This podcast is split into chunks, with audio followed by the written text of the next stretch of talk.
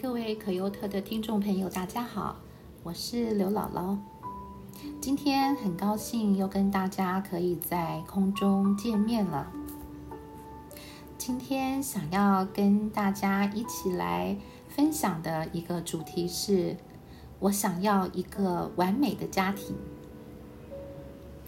呃，在我回台湾的这两个多礼拜以来，我跟我的孩子、跟我的女儿分享了很多大宝跟小宝在这两个礼拜里面他们的生活、他们的点点滴滴。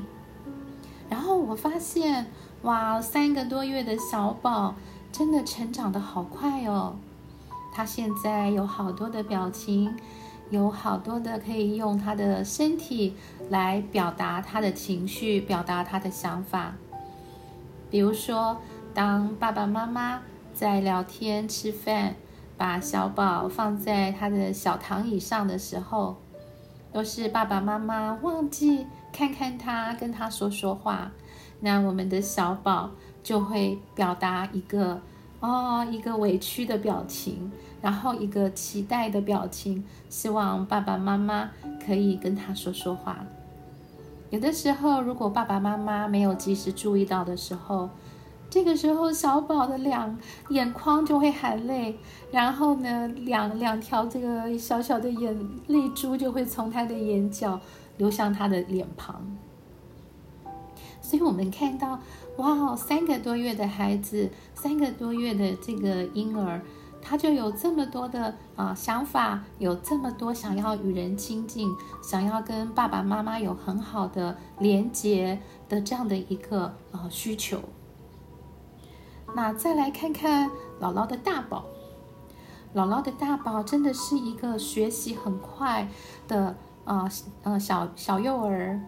他才一岁五个多月，但是他已经会浇花，会用吸尘器吸地，会帮妈妈用毛巾擦滴在椅子上、地上的呃水滴，还有他会自己在妈妈需要上班的时候呢，自己拿着书坐在呃客厅的地上，然后学习手语，还有。学习很多很多他的童话书里面，他很多爸爸妈妈给他买的书里面的一些的知识，真的是很奇妙，对不对？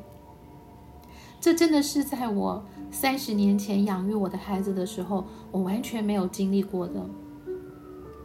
我真的很开心，啊，上帝给我这样的一个啊机会，让我在陪伴我的女儿。啊，在养育他们孩子的过程当中，我可以有更多更多的啊看见，有更多更多的经历。今天想要跟大家分享的就是，如果我们再回到我们的婴儿时期，再回到我们的幼儿时期，在我们的期待中，我们期待的完美家庭，我们期待的完美父母。是怎么样的呢？就好像我们如果今天是新手妈妈、新手爸爸，我们是期待塑造一个、建造一个怎么样的一个完美的家庭？我们想要成为我们孩子心目当中怎么样的完美的父母呢？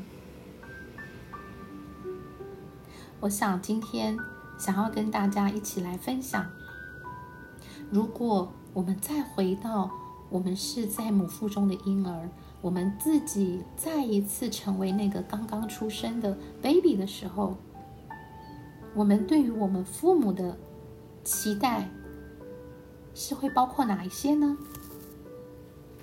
你会期待自己在一个健康、快乐的环境里面长大？你会想象你对于爸爸妈妈？的期望，你会期待他们一定要怎么样吗？一定要对待我温柔，一定要是一个有趣的人，而且常常陪伴我吗？你也会期待他们绝对不能做什么事情呢？比如说大声吵架，比如说冷战，比如说。忽视我的存在，忽视我的需要？那你会期待他们拥有的生命特质是什么呢？比如，常常向我表达爱，是一个很温暖的人，还是你有什么其他的期待？而且，你希望他们拥有什么样的能力呢？比如说，他们能够管理自己的情绪；比如说，面对冲突的时候，他们能够有效的处理冲突。那么，你对他们的外貌有什么期待吗？你期待他们长得像谁？比如说，你希望你的爸比长得像刘德华，你的妈妈长得像像谁呢？像林青霞。我们当我们成为一个 baby 的时候，我们对于我们的爸爸妈妈，对于我们的父母，对于我们即将成长的那个家庭，我们的期待是什么？当我们回到我们自己是新生儿的那个阶段的时候，我们或许可以揣摩出我们的孩子。他们所期待的爸爸妈妈是什么样的爸爸妈妈？这个时候，正在听这个节目的爸爸或妈妈，你会不会觉得挺有压力的？因为我们都知道，我们不是完美的人，我们都知道，我们没有办法成为完美的父母，所以会不会开始有焦虑？开始？好像要进入那个产后的抑郁、忧郁症，觉得说我真的做不到。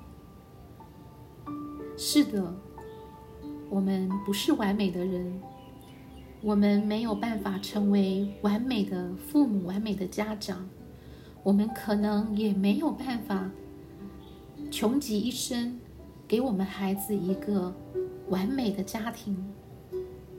但是我想要告诉大家的是。我们的孩子真的是期待一个完美的父母、完美的家长、完美的家庭吗？我想跟大家分享一个研究，就是在啊 EFFT，就是情绪聚焦家庭治疗的啊这样的一个研究当中，在他们针对他们去帮助。这个有厌食症的孩子，有毒品成瘾的孩子的这样的一个过程当中，他们发现这些小孩，他们可能生长的家庭是，呃，爸爸妈妈本身也有很多的呃问题，爸爸妈妈可能也不是非常的完美、非常的健康的父母。当是当咨询师、当心理咨商师在问这些有厌食症、有毒品成瘾的孩子们的时候，问他们说：“我们帮你们换一个家长好不好？我们帮你们换一一个父母，换一对父母，换一个你家庭好吗？”这个时候，很奇妙的，几乎所有的孩子。几乎所有被问到这个问题的孩子，都异口同声的 say no。他们说：“我们不要，我们不要换，我们还是爱我们的爸爸妈妈，我们还是要在我们自己的家庭当中。”这真的是一个很奇妙的研究的结果。所以我们会发现，我们的孩子，即便我们是不完美的父母。即便我们没有办法给他们一个完全健康、完美的家庭，但是孩子是那样的爱他们的父母，可能甚至比我们爱孩子还要多、还要深。即便我们是那样的不完美，即便我们是那样的，啊，有很多的需要成长的地方，但是我们的孩子依然爱我们。他们依然不愿意去换更好的父母，或者是进入更好的家庭。这个结果，这个研究的结果，有没有深深的感动了你？感动了我，感动了正在听这个节目的朋友们呢？所以今天我想要跟大家分享的就是，我们真的可能不是完美的父母，我们可能真的也没有办法给孩子一个完美完全的家庭。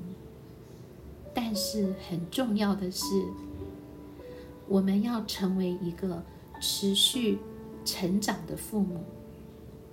为了我们的孩子，为了我们自己，为了我们所有的这个家庭，我们要努力的学习，我们要尽我们所能的，我们要去读懂我们的孩子。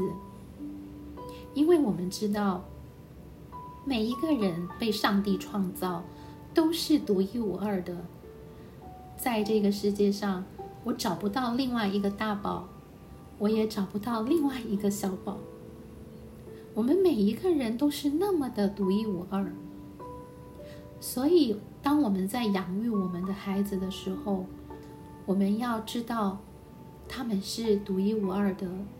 他们是非常特别跟宝贵的，所以我们要知道，当我们学习了很多育儿的知识，我们学习了很多很多育儿的原则，很多很多的方法的时候，我们还是要很有创意的，按着我们孩子的特质，按着孩子成长的时间，要去有创意的调整我们所学习到的原则。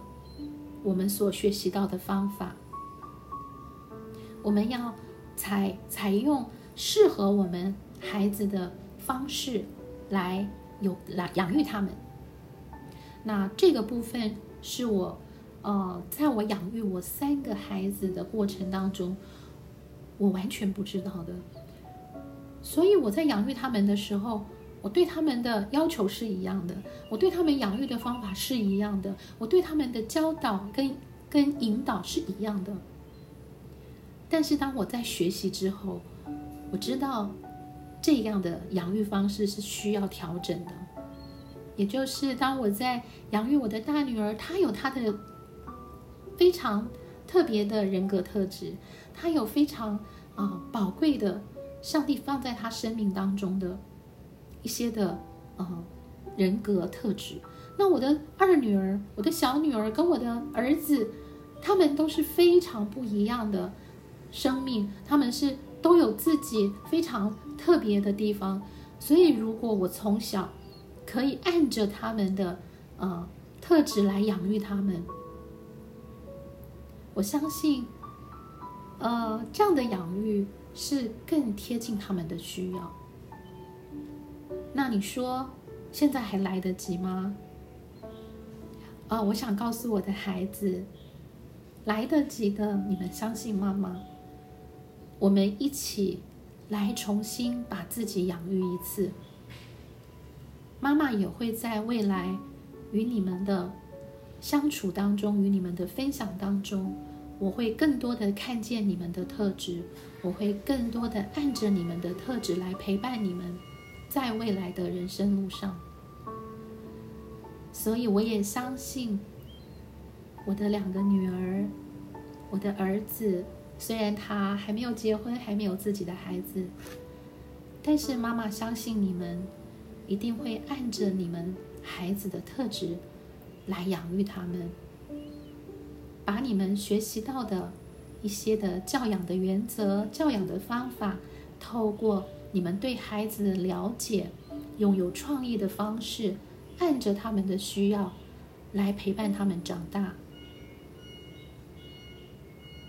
最后，我想要再跟大家分享的就是，我们或许不是完美的家长，我们或许不是一个完美的家庭，但是我们知道，我们爱我们的孩子。